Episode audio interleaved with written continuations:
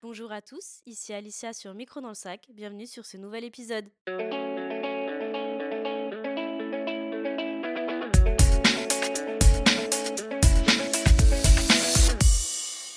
Aujourd'hui, on est à Kandy, donc au sein même du triangle culturel au Sri Lanka, avec Clémence, que j'attendais depuis longtemps de rencontrer. Donc bonjour Clémence et bienvenue sur Micro dans le sac. Coucou, merci de m'accueillir. Donc Clémence vit au Sri Lanka depuis plusieurs années maintenant avec son chéri. Et c'est pas n'importe qui, puisque c'est l'autrice du fameux blog Un passeport en cavale. Donc, dans un premier temps, Clémence, est-ce que tu pourrais un peu nous parler de toi, nous dire d'où tu viens et voilà ce que tu fais au Sri Lanka ici?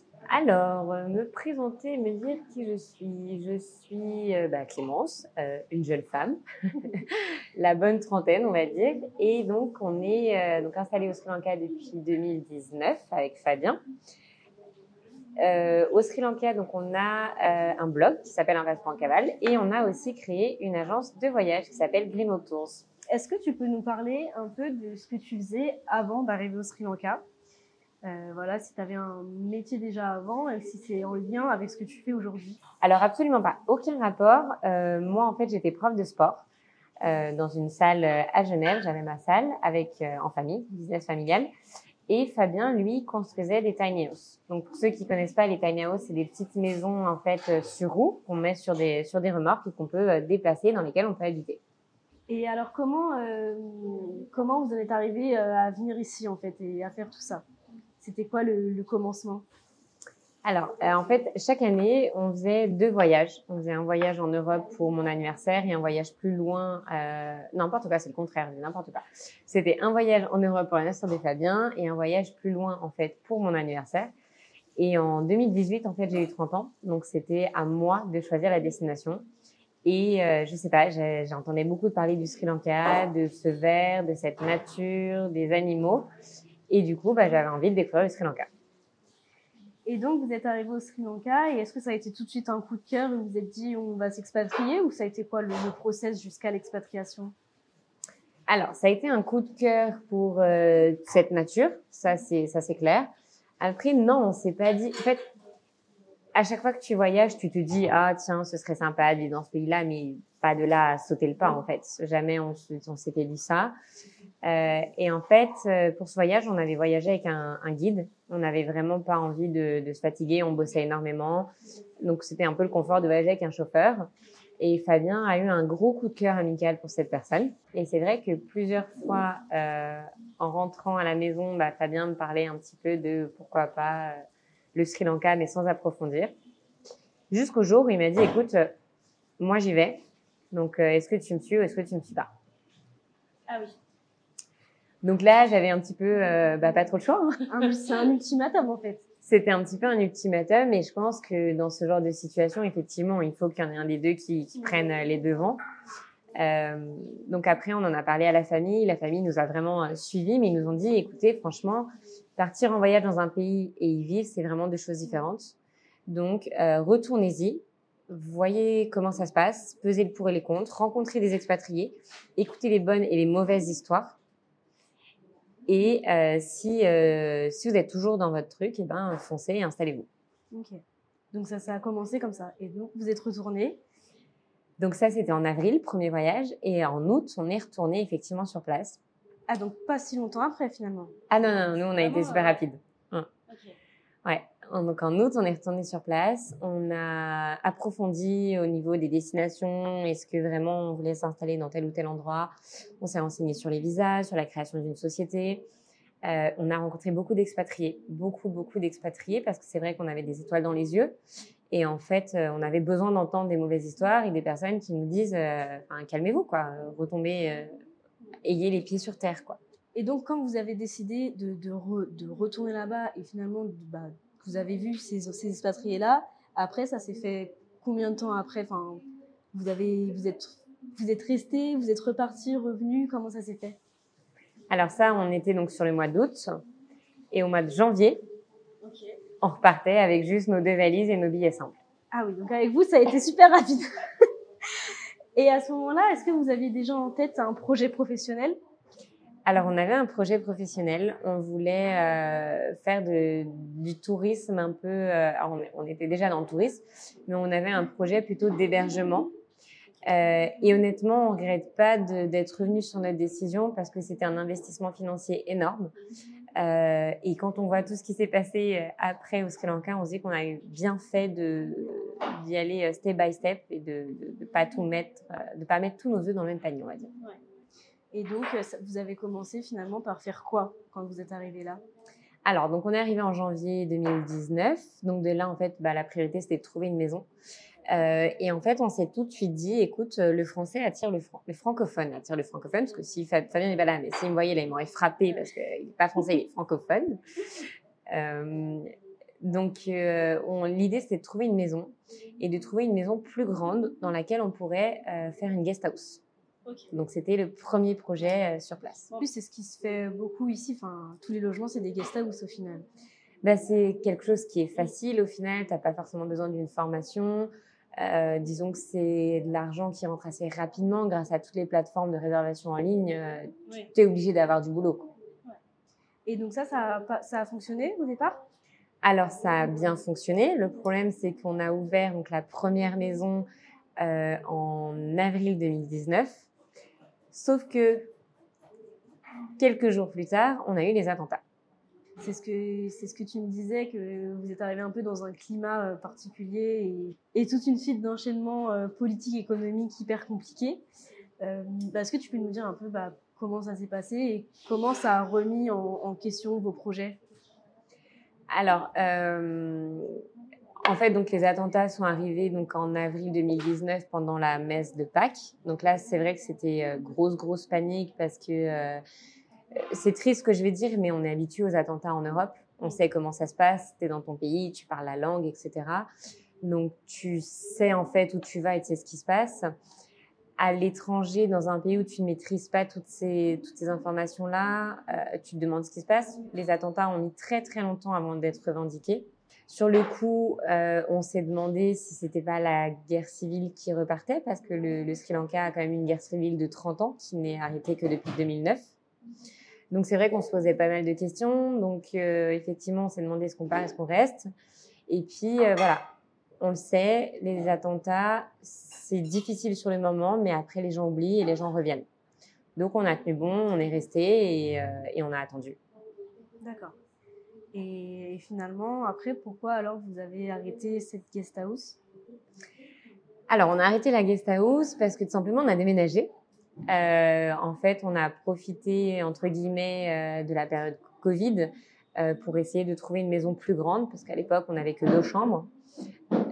Et on s'était dit que, justement, pendant le Covid, c'était le moment, en fait, de trouver une maison plus adaptée à ce qu'on avait besoin. Donc, on a déménagé.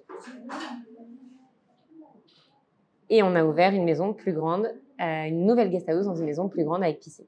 Et la première, c'était à Candy déjà Enfin, vous avez été à Candy depuis le début ou pas? On a été à Candy depuis le début parce que Candy, c'est une ville stratégique, en fait, tout simplement. Hein. Si vous voyagez au Sri Lanka, vous verrez qu'à chacun de vos passages, bah, vous passez par Candy. Est-ce qu'aujourd'hui, tu aimes toujours cet emplacement ou est-ce que tu, ferais les choses différemment quand tu t'installerais dans une autre ville? Alors non, honnêtement, je ferais pas les choses différemment parce que après cinq ans, on se rend compte qu'on a besoin d'un certain confort.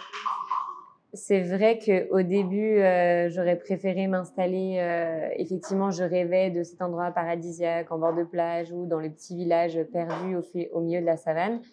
Mais quand tu es expatrié, tu as besoin d'un certain confort, tu as besoin de, de commodité, tu as besoin de tout ça. Donc, je regrette pas du tout. D'accord. Parce que c'est vrai que euh, je, me suis un peu posé la question de pourquoi tu avais choisi Candy, parce que c'est vrai que les expats, ils rêvent souvent bah, de vivre au bord de la plage, de quitter euh, cette ambiance, euh, des fois, enfin souvent, pour les Parisiens, je parle de quitter cette ambiance-là. Et, ici, à Candy, ça grouille quand même de gens et de trafic. C'est, c'est le sentiment que j'ai eu, moi, quand je suis arrivée depuis hier. Et c'était vraiment une question que j'avais de est-ce que tu te sentais bien, toi, ici? Et bah, si cet emplacement, il te convenait euh, au-delà de l'aspect euh, économique parce que c'est clair que pour ton business c'est un endroit stratégique mais à y vivre toi est-ce que tu t'y sens bien? Est-ce que vous vous, sentez bien tous les deux? Alors nous c'est clair que, déjà on vit pas dans Candy même. On peut pas vivre en, en plein cœur de Candy c'est beaucoup trop bruyant beaucoup trop pollué donc nous on, en est quand même à notre troisième maison troisième logement à Candy et à chaque fois on prend légèrement éloigné de la ville de façon à justement pouvoir euh, être au calme. Après, vivre à Kandy, c'est clair que c'est une grande ville, c'est clair que ça grouille, mais c'est aussi ça le Sri Lanka. Euh, et c'est vraiment représentatif pour le coup du Sri Lanka. Euh, comment est né finalement le blog Un passeport en cavale? Et euh, l'agence qui en a découlé après enfin, Est-ce que le blog est né euh, avant l'expatriation, pendant l'expatriation, après? Est-ce que tu peux nous expliquer un peu? Euh, alors en fait, le, blog, on l'a commencé vraiment à partir du moment où on a pris notre décision de partir. En fait, on a bah, de la famille, on s'est bien douté qu'ils ne viendraient jamais nous voir à l'autre bout du monde. Et en fait, on voulait un petit peu partager avec eux toutes ces étapes de, de, de préparation. On voulait leur montrer dans le pays dans lequel on allait aller. Donc l'idée, c'était vraiment ça, c'était vraiment de leur montrer les différents endroits du Sri Lanka euh, et de partager toute cette expérience de vie avec eux. Ok, donc c'était vraiment juste personnel en fait au début. Au début, c'était vraiment personnel, ouais, complètement. Et tu dirais qu'au bout de combien de temps euh, ou dans la durée, ça c'est devenu vraiment un projet professionnel? Enfin, est-ce que même aujourd'hui tu le vois comme un projet professionnel? Ah bah oui, soyons honnêtes. Aujourd'hui, clairement, le blog c'est la vitrine pour nos activités professionnelles, donc c'est sûr que euh, que c'est professionnel. Euh, même si directement on ne reçoit pas d'argent euh, sur le blog, euh, et je dirais, en fait, ça s'est vraiment fait petit à petit, en fait, parce que comme très vite, on a eu quand même beaucoup d'événements, on a eu les, les attentats. C'est vrai que pendant les attentats, on n'avait pas de business, euh, parce que pour le, pays, quand même, pendant trois mois, les, touristes ont boudé le pays. La France a mis très longtemps avant d'autoriser les, voyageurs à revenir, enfin, d'autoriser, de recommander le Sri Lanka comme destination. En fait, comme au début, euh, donc c'est vrai qu'il y a eu les attentats et pendant en fait une période d'à peu près trois mois, en fait, on ne pouvait pas faire grand chose au Sri Lanka.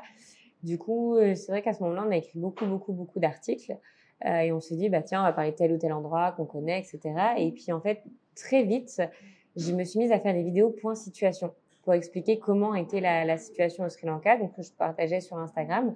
Et en fait, les gens nous contactaient énormément euh, bah, pour savoir si c'était toujours aussi safe de venir, si ça craignait, etc. Et en fait, euh, bah, je pense que c'est vraiment de là en fait où ça a fait un boom. Ah ouais. Ah, en fait, tu, tu, dirais que c'est par Instagram que ça a fait un boom sur le blog? Ouais, je dirais vraiment que c'est par Instagram parce que Instagram c'est un réseau qui est, facile en fait pour communiquer et c'est vrai que les, les vidéos point situation c'est quelque chose qui était très demandé et, euh, et, de là, on a créé le groupe Partir au Sri Lanka, euh, sur lesquels on relayait les vidéos. Et en plus, bah, du coup, on, mettait les liens du, du, blog, en fait. Donc, au final, euh, c'est vraiment Instagram, je pense, qui a vraiment tout déclenché, en y repensant. Ouais, parce qu'aujourd'hui, le blog, il est hyper bien référencé. Je trouve que dès qu'on cherche une sur le Sri Lanka, on tombe dessus. Et euh, aujourd'hui, c'est pas une source de revenus pour toi, le blog? Via l'affiliation, via toutes ces choses-là, ça te permet pas un peu d'avoir une source? Alors, on a des affiliations avec Booking, etc. Euh, après, honnêtement, on est très, on fait très attention aux, liens qu'on qu qu met. Euh, c'est normal qu'on ait une affiliation parce que euh, on recommande des endroits, etc. Mais on ne recommande que des endroits dans lesquels on a été. Euh, donc ça, ça nous rapporte pas tant d'argent que ça parce que même si on est ici depuis cinq ans, on passe pas notre vie à voyager au Sri Lanka. Euh, on a des affiliations avec Get Your Guide ou ce genre de, de sites, mais pareil, en fait, on, je pense qu'on a dû mettre quatre liens seulement parce qu'on ne veut pas devenir juste une, de la publicité, en fait. Donc, on, on choisit vraiment les endroits et c'est que des prestataires qu'on a rencontrés. Donc, ça nous rapporte quelque chose, mais ça ne nous couvre même pas, en fait, les frais d'hébergement du site ou, euh, ou le développeur ou euh, l'expert SEO. Voilà, ça ne nous paye pas tout ça, quoi. Donc, en fait, c'était vraiment pas un objectif euh, pour vous de, d'avoir, que le blog devienne une source de revenus vous êtes, vous voulez vraiment pas passer par là. Euh, enfin, c'était pas l'objectif professionnel en fait. Non, c'était pas l'objectif professionnel et ça et ça l'est toujours pas. Parce que je trouve ça tellement horrible d'être sur un site qui est rempli de publicité ouais. et, et, au final tu te demandes est-ce que c'est vraiment une expérience personnelle ou est-ce que euh...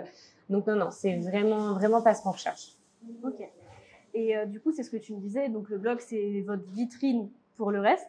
Donc, est-ce que tu peux nous parler maintenant un peu bah, de l'agence et de ce que vous proposez comme service? Alors, l'agence, donc on a une agence de voyage qui s'appelle Greenwalk Tours. Donc, c'est vraiment une agence qui est, qui est, spécialisée sur le Sri Lanka et on est en train de développer l'Asie. L'idée, c'est vraiment de proposer euh, des voyages différents.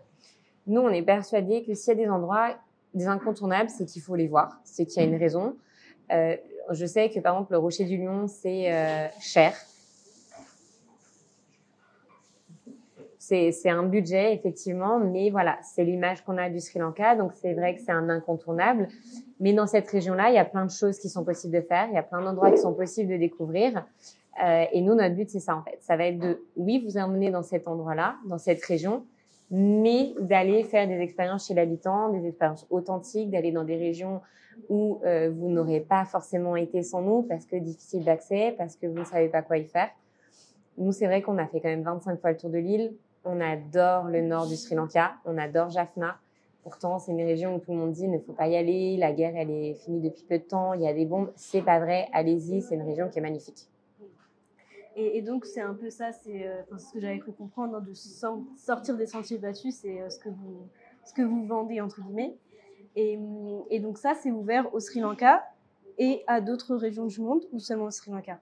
Alors justement, on est en train d'ouvrir d'autres destinations. En fait, en, 2022, on est parti euh, 12 mois en sac à dos, euh, justement pour aller découvrir d'autres endroits du monde, en Asie précisément, et pour pouvoir les, les, les mettre dans notre catalogue. Et comment fonctionne euh, l'agence? Est-ce que vous travaillez avec euh, beaucoup de partenaires locaux? Est-ce que vous les contactez? Est-ce que vous allez les rencontrer en direct? Comment ça fonctionne? Comment vous avez pu réussir à créer euh, ce catalogue-là de bonnes adresses, d'endroits et de, personnes à aller voir? Alors au Sri Lanka, c'est vraiment cinq ans. enfin, on continue en fait ah, on, continue de travailler sur le Sri Lanka, même si on, on connaît très bien le sujet.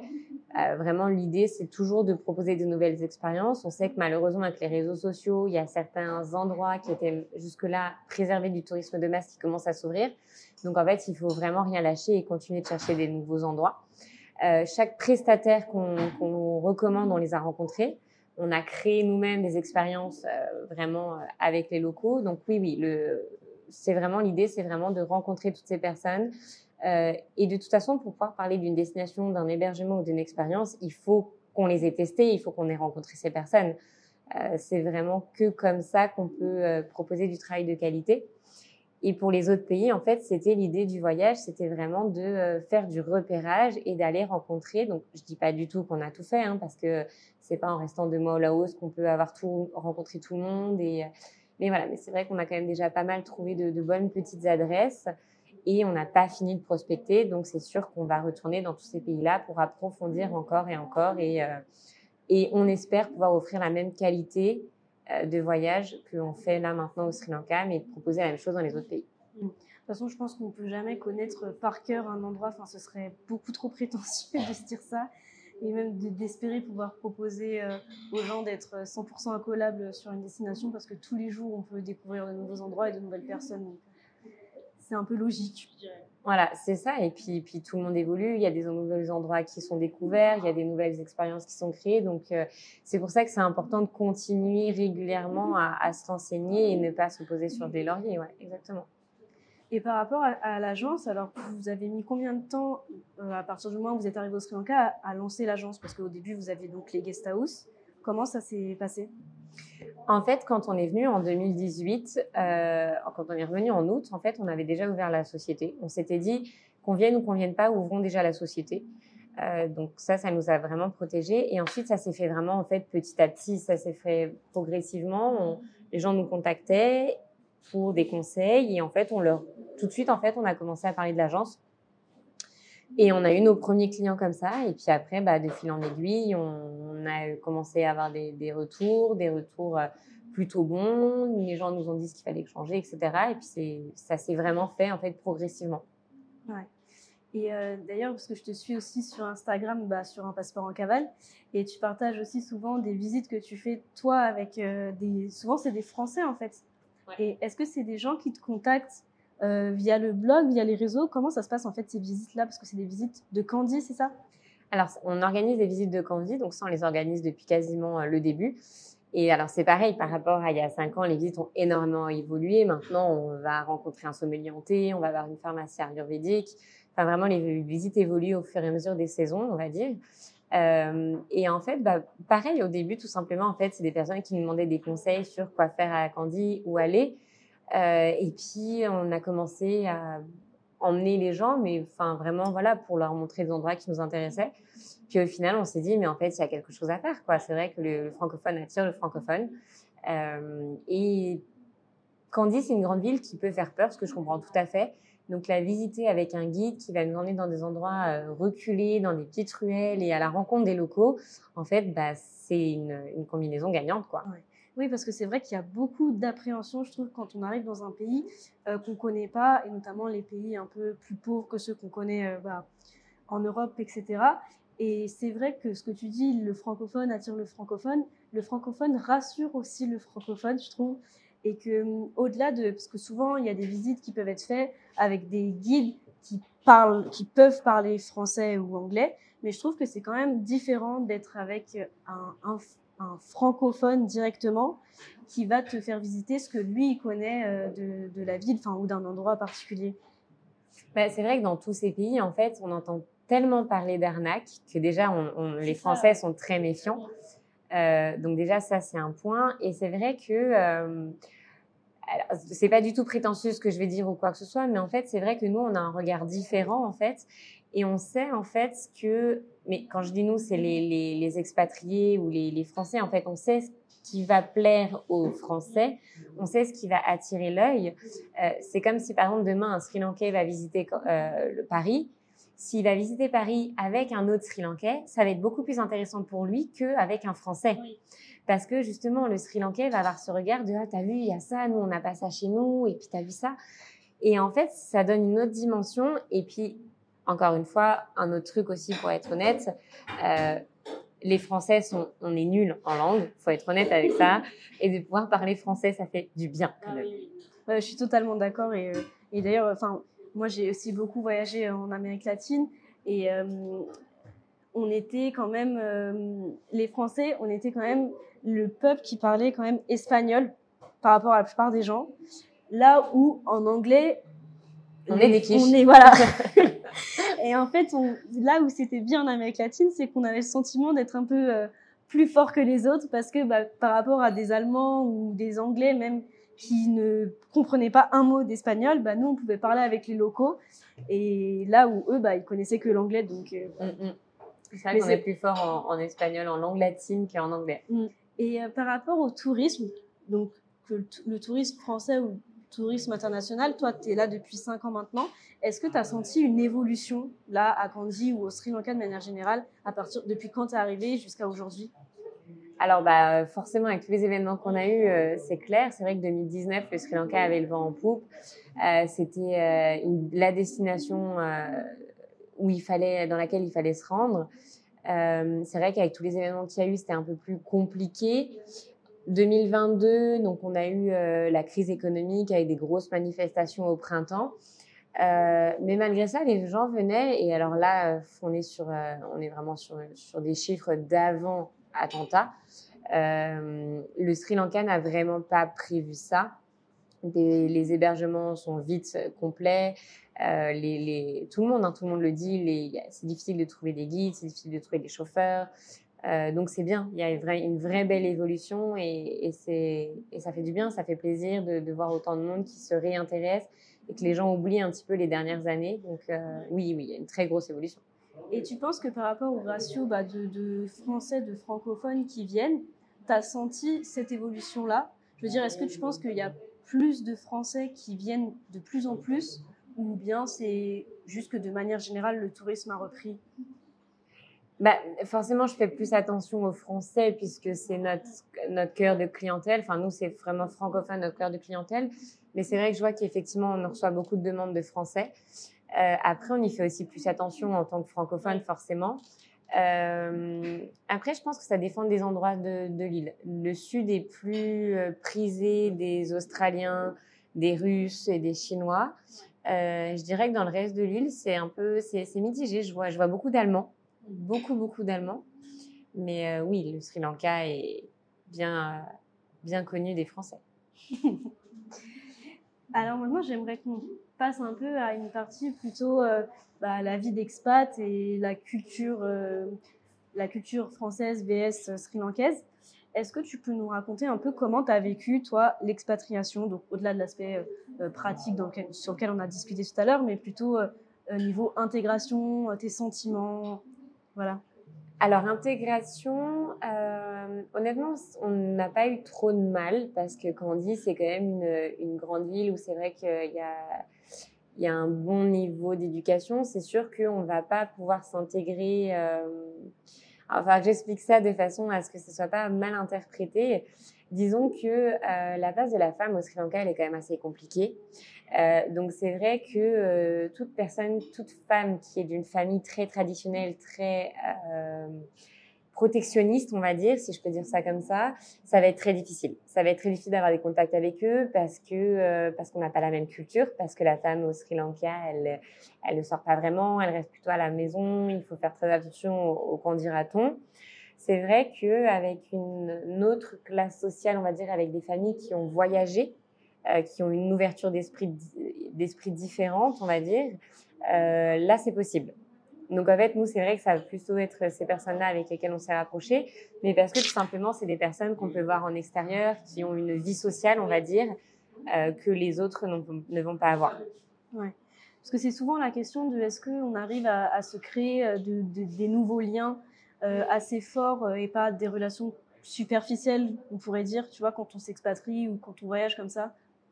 Alors, on arrive, mais c'est vrai que la culture, en fait, elle, euh, elle revient tout de suite. C'est vrai qu'on n'a pas les mêmes priorités, on n'a pas les, mêmes centres d'attention. Donc, c'est vrai qu'en fait, instinctivement, même si on a développé des liens très proches, très forts avec des Sri Lankais, euh, qui sont vraiment des, très bons amis, on a été à leur mariage, on, on a vraiment des, des liens très forts, c'est pas la même chose. C'est vraiment pas la même chose et ça sera jamais la même chose parce qu'effectivement, on a un rapport à l'amitié, on a un rapport euh, à la vie qui est différent en général, en fait. Et ça, c'est quelque chose que vous recherchiez en, en s'expatriant? C'est des questions qu'on s'était honnêtement pas posées. On savait pas du tout à quoi s'attendre parce qu'on n'avait jamais vécu ça. Euh, c'est quelque chose maintenant que si on, on, doit redéménager, on doit vivre dans un autre pays, c'est quelque chose qu'on recherchera peut-être plus effectivement. Après, je pense qu'avec Andy, le fait qu'on soit qu'une dizaine de Français, euh, je pense que c'est aussi plus difficile si on avait été à la capitale ou dans le sud où il y a énormément d'expatriés. Je pense que c'est des choses en fait qu'on verrait peut-être moins parce que justement en fait le, le, français va automatiquement aller vers le français. Donc c'est des différences culturelles qu'on verrait peut-être moins parce qu'en fait naturellement on n'aurait pas forcément cherché en fait à avoir des rapprochements.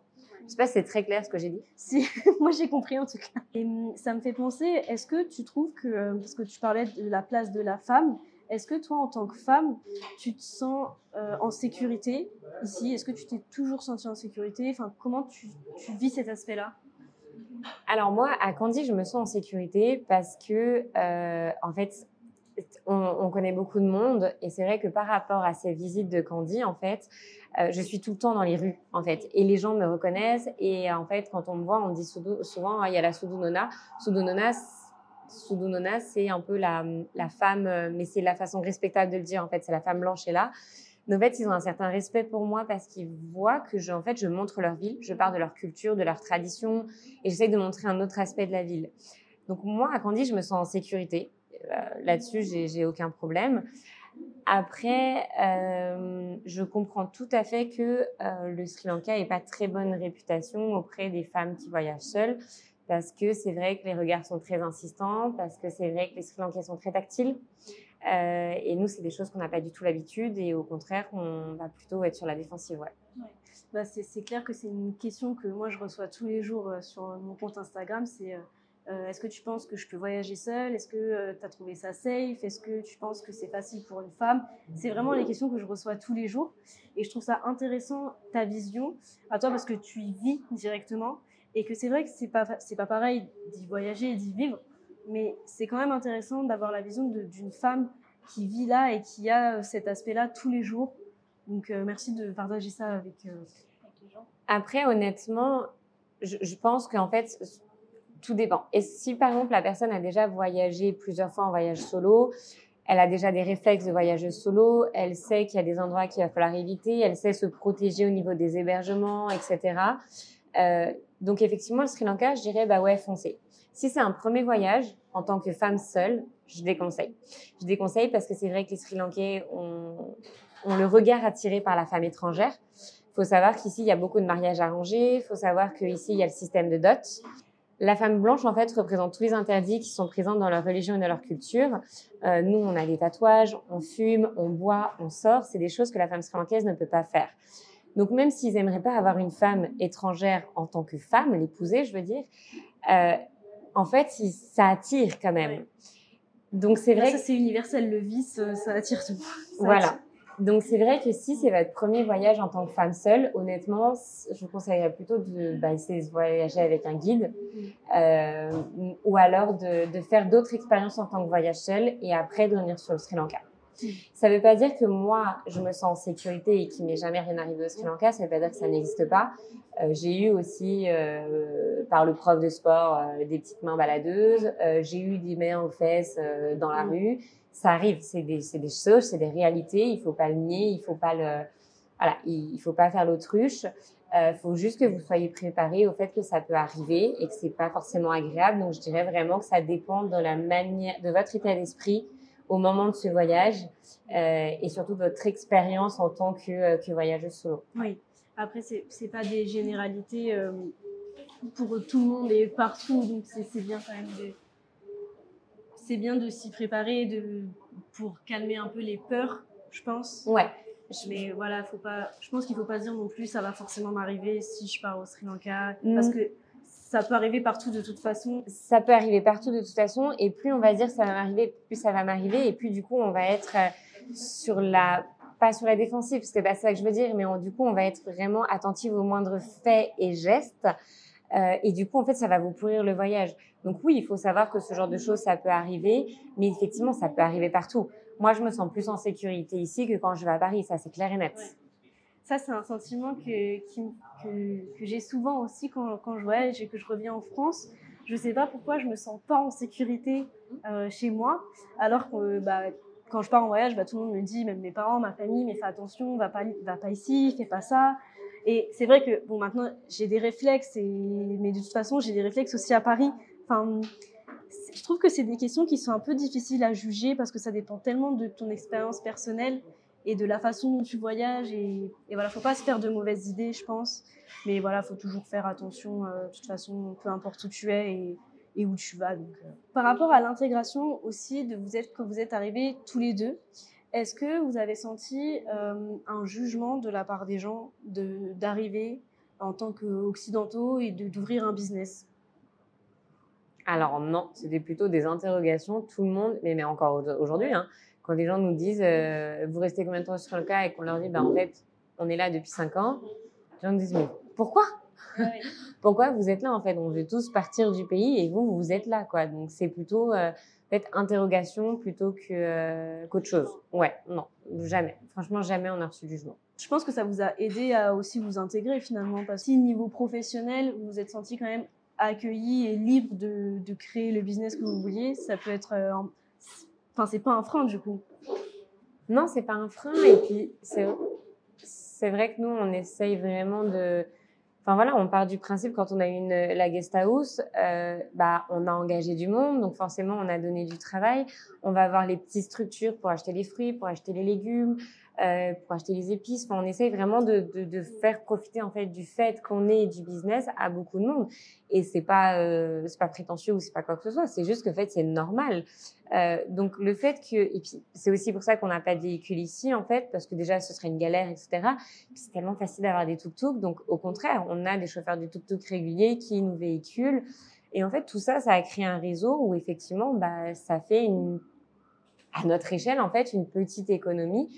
Donc, je pense que c'est aussi ça qui participe à l'intégration et je pense que c'est un point très important quand on s'expatrie, c'est de savoir euh, partager et surtout de donner du travail aux autres aussi et de ne pas tout garder pour soi. Et donc, si euh, un jour tu étais amené à quitter le Sri Lanka, ce serait pour quelle raison tu penses Est-ce que tu penses que c'est parce que tu as fait le tour ou parce que tu te sens moins bien ici ou que tu as mieux à voir ailleurs? Alors, nous, déjà, on s'est toujours dit en fait que euh, on voulait rien acheter de biens matériels pour se laisser en fait la possibilité de, de, pouvoir justement aller voir ailleurs ce qui se passait. Euh, c'est vrai qu'on aime bien bouger, on aime bien découvrir de nouvelles choses. Donc ça, ce serait une raison. Ensuite, professionnellement, si on doit partir, ce serait aussi une seconde, une autre raison. Et troisième raison, euh, je pense que ce serait surtout pour le confort aussi en tant qu'expatrié. C'est vrai que pendant la crise économique, on n'avait pas de lait, on n'avait pas de beurre, on avait 12 heures de coupure d'électricité par jour, euh, on n'avait pas d'essence. Et c'est vrai que dans le quotidien, en fait, ça pèse. Et, et c'est vrai qu'on a besoin d'avoir un petit confort, d'avoir des boulangeries. C'est bête, hein, mais en fait, quand tu es expatrié, tu as besoin de retourner à des trucs plus... Euh, une routine, en fait. Du, une routine et puis du confort, en fait, tout simplement. Ça me fait penser à... Parce que là, vous êtes arrivés tous les deux, en couple. Euh, vous travaillez aussi euh, en couple. Est-ce que c'est quelque chose qui a été difficile ou qui l'est aujourd'hui ou comment vous avez vécu ça de créer votre business, de vivre ensemble, de travailler ensemble? Alors moi c'est quelque chose que j'ai toujours refusé de faire. Euh, en fait, ma mère et mon beau-père ont toujours travaillé ensemble et je voyais la galère que c'était de vivre et de et de travailler ensemble. Je ne voulais surtout pas faire ça et j'avais dit à Fabien jamais on fera ça. Et puis bah au final on a fait. Euh, honnêtement, bien sûr qu'il y a des moments où c'est difficile, bien sûr qu'il y a des fois où, on a envie de, de s'entretuer. Après, je pense que qu'on apprend de nos erreurs. Je pense qu'on arrive à trouver une, une, routine de travail et, et maintenant qu'on a plus la guest house, parce que donc on a après deux guest house en fait, on a décidé d'arrêter définitivement et de retrouver du temps pour nous, en fait, je pense qu'on arrive maintenant à bien, à bien gérer ça. Mais euh, non, vivre avec euh, la personne euh, avec laquelle on travaille, c'est, c'est loin d'être de tout repos. Et, tu penses qu'aujourd'hui, vous avez réussi à trouver un équilibre dans votre vie de couple, mais aussi individuellement Est-ce que chacun a trouvé son équilibre euh, dans, bah, dans la ville et dans la vie? Je pense qu'on y arrive. Euh, je pense qu'on y arrive effectivement, le fait de faire les visites, en fait, bah, moi, c'est vraiment quelque chose que j'adore faire, de faire découvrir Candy. Et en fait, pendant ce moment-là, on n'est vraiment pas du tout ensemble, en fait. Donc, ça nous fait vraiment une, barrière aussi où chacun fait, chacun est dans sa bulle, chacun fait son truc. Euh, c'est vrai que Fabien gère beaucoup plus l'agence que moi. Euh, il a cette fierté de, et c'est normal, hein, c'est vraiment, euh, à la base, c'est lui qui l'a créé, même si on bosse tous les deux dessus. Euh, donc voilà, on a chacun nos petits bébés, on va dire ça comme ça. Donc ouais, je pense qu'on a réussi à trouver notre équilibre. En fait, vos rôles, ils sont assez bien répartis finalement. Vous n'êtes pas tous les deux la même chose? Nos rôles sont assez bien répartis. C'est vrai que et l'un et l'autre, des fois, on aimerait bien que l'un et l'autre fassent un peu plus de chaque côté. Euh, mais, bon, c'est quand même partout. Mais c'est vrai que là, on est en phase de recrutement, honnêtement. Euh, donc ça va aussi beaucoup soulager le fait d'avoir euh, des nouvelles personnes qui vont nous aider. Et, voilà, le but, c'est vraiment pas de, faire que bosser, que bosser, que bosser. C'est aussi d'avoir du temps pour soi. Donc, euh, on commence à apprendre à le faire et c'est bien. Bah, je pense que c'est un vice, et ça, on en parle assez souvent sur les réseaux et notamment sur, euh, bah, avec les expatriés en général, hum, c'est le vice, on, quitte en fait une routine en France qui ne nous convient plus pour essayer de se créer la vie qu'on rêve à l'étranger. Et souvent, beaucoup de gens se disent, mais en fait, on, s'est plongé dans le travail et on n'arrive pas à lâcher prise. Donc, en fait, on est retourné dans, dans les travers qu'on avait en France. Parce qu'en fait, le, le, truc de l'expatriation, c'est vraiment, bah déjà, nous, on n'est pas des vrais expatriés, déjà. Expatrié, c'est vraiment le terme expatrié, c'est quand tu es employé d'une société. Nous, on est vraiment à notre compte. Et en fait, il y a beaucoup de personnes qui idéalisent cette situation en disant bah en fait on va travailler deux heures par jour, on va aller faire du surf et en fait c'est pas du tout ça parce que comme on a le droit, on n'a pas le droit au chômage, on n'a pas le droit à la retraite, on ne cotise rien. En fait, tout est à notre compte. Donc en fait, quand tu travailles pas, bah t'as pas de revenus. Donc du coup, tout ce que tu crées, ça devient ton bébé. Et effectivement, le savoir euh, euh, déléguer et savoir euh, répartir, enfin ouais, savoir déléguer, en fait, c'est hyper compliqué et, on a peur que les choses soient mal faites. Là, c'est vrai que nous, on, essaye de répartir les tâches pour les employés, mais c'est vrai qu'il y a des choses, on dit, ah, mais elles ne pourront pas faire ça ou ça ou ça. Et en fait, elles le seraient capables. C'est juste que c'est nous qui ne sommes pas capables de, parce qu'en fait, on veut peut-être être trop perfectionniste et parce qu'on a, ouais, c'est notre, c'est notre source de revenus, tout simplement, ouais. quoi. Puis c'est hyper dur de déléguer. Enfin, c'est comme on dit souvent en entreprise, tout le monde ne peut pas être manager. Ah, là, c'est, enfin, je trouve que c'est exactement pareil parce que des fois, quand tu as ton bébé, et même en tant qu'auto-entrepreneur, tu as ton bébé, tu n'as pas envie que quelqu'un y touche forcément parce que tu dis, il va, moins faire, il va, il va faire moins bien que moi. Donc, c'est là tout le challenge pour vous. Mais si vous recrutez, ça veut dire que ça marche, donc c'est bon signe. Donc, c'est, non, c'est sûr qu'on se plaint pas. Et puis, au contraire, d'avoir des nouvelles personnes avec des, des nouvelles idées, ça peut aussi justement nous aider à nous structurer. Et on l'a déjà fait avec les employés qu'on a actuellement. Et c'est vrai, et on en a besoin aussi, parce que c'est vrai que nous, on est tellement focus sur ce qu'on fait qu'il y a plein de choses qui sont peut-être pas logiques ou dans lesquelles on pourrait gagner du temps. Donc, euh, donc non, c'est un mal pour un bien. Bon, on va arriver à la fin de cet épisode. Je voudrais que tu me dises, est-ce que tu penses qu'aujourd'hui, la vie que vous avez, ça se rapproche de l'idéal de vie que tu avais? Ou en tout cas, ce que tu cherchais en venant ici? Honnêtement, je ne sais pas ce qu'on cherchait en venant ici. Euh, je dirais pas que ce serait l'idéal de vie parce que quand tu es expatrié, tu as toujours un manque de quelque chose, tu as toujours le manque des proches, le manque de la famille. Euh, et ça, ça, ça, fait une grosse partie en fait. C'est ouais, ça occupe beaucoup de place, on va dire ça comme ça. Euh, après, je me plains pas. On a une belle vie, on profite, on est ensemble, on est heureux, on est en bonne santé, on vit au soleil. Je sais pas si c'est la vie idéale, je sais pas si c'est la vie qu'on va vivre pendant encore longtemps, mais en tout cas, pour l'instant, cette vie, elle nous convient bien. Oui, l'essentiel, c'est qu'elle vous comble pour l'instant. Pour l'instant, elle nous comble très bien. Ouais.